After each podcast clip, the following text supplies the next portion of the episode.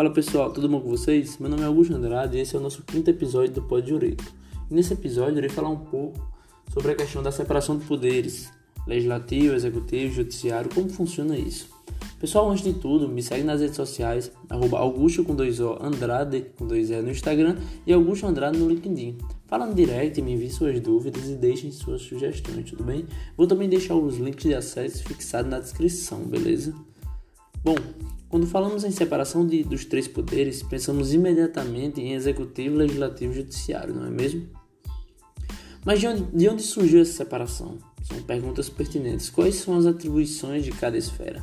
Há um poder superior ao outro ou existe uma independência harmônica? Como relacionam-se entre si? Bom, eu, Augusto Andrade, estou aqui para descomplicar isso para vocês.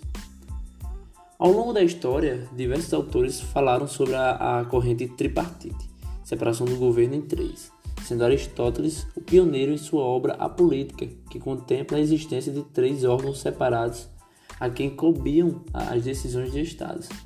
Eram eles o poder deliberativo, o poder executivo e o poder judiciário. Em seguida, Locke em sua obra Segundo Tratado sobre o Governo Civil, defende um poder legislativo superior aos demais, o executivo com a finalidade de aplicar as leis e o federativo, mesmo tendo legitimidade, não poderia desvincular-se do executivo, cabendo a ele cuidar das questões internacionais de governança. Posteriormente, o tão famoso Montesquieu criou a tripartição e as devidas atribuições de um modelo mais aceito atualmente sendo o poder legislativo aquele que fazem as leis para sempre ou para determinada época, bem como aperfeiçoam ou revogam as já existentes.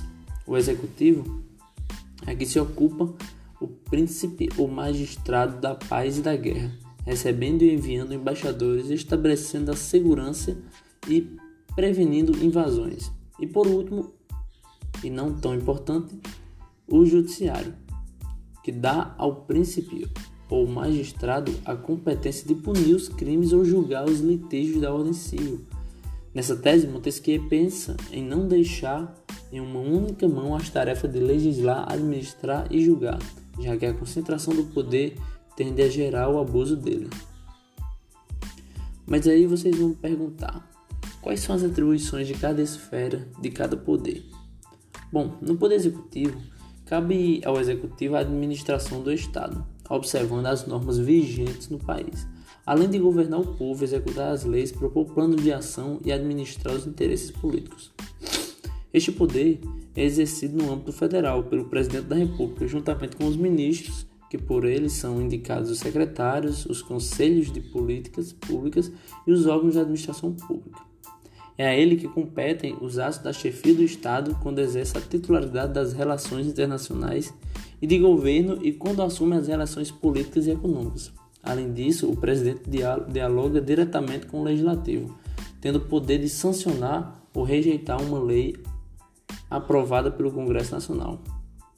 Já na esfera estadual, o poder executivo se concentra no governador e seus secretários estaduais, e na esfera municipal, no prefeito e seus secretários municipais. Tudo bem, pessoal?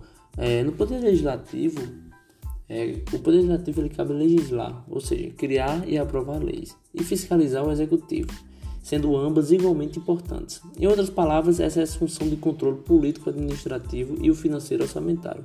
Pelo primeiro controle, cabe a análise de gerenciamento do Estado, podendo inclusive questionar atos do Poder Executivo.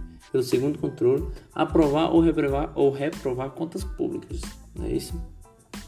Este poder é exercido pelos deputados federais e senadores no âmbito federal, pelos deputados estaduais no, no âmbito estadual e pelos vereadores no âmbito municipal. Já no poder judiciário, o judiciário ele tem a função de interpretar as leis e julgar os casos de acordo com as regras constitucionais e leis criadas pelos legislativos, aplicando a lei a um caso concreto, que lhe é apresentado como resultado de um conflito de interesse.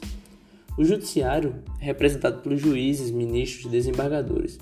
E atenção, pessoal, pela Constituição Federal, os promotores de justiça não são integrantes do Poder Judiciário, mas sim do Ministério Público. Beleza?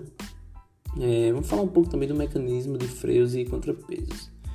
Todo homem que detém o poder tende a abusar dele, afirma Montesquieu, mais uma vez voltando para esse lado mais filósofo. Segundo o pensamento desta corrente, tudo estaria perdido se o poder de fazer as leis e de executar as resoluções públicas e o de punir crimes ou solver pendências entre particulares se reunissem num só homem ou associação dos homens. A separação dos poderes, portanto, é uma forma de descentralizar o poder e evitar abusos, fazendo com que um poder controle o outro, ou menos seja um contrapeso. Tá aí o, o, a questão do, do mecanismo de freios e contrapesos. Vocês entendem? É como se é, os três só em uma ponte não ergueria tal, tal peso, entendeu? Mas como se tem três pilares, bases, é sim comportado qualquer peso nessa ponte. Bom pessoal, essa foi mais um, um podcast falando um pouco sobre, de forma bem resumida, sobre a separação dos poderes e espero que tenham gostado e absorvido um pouco do que passei.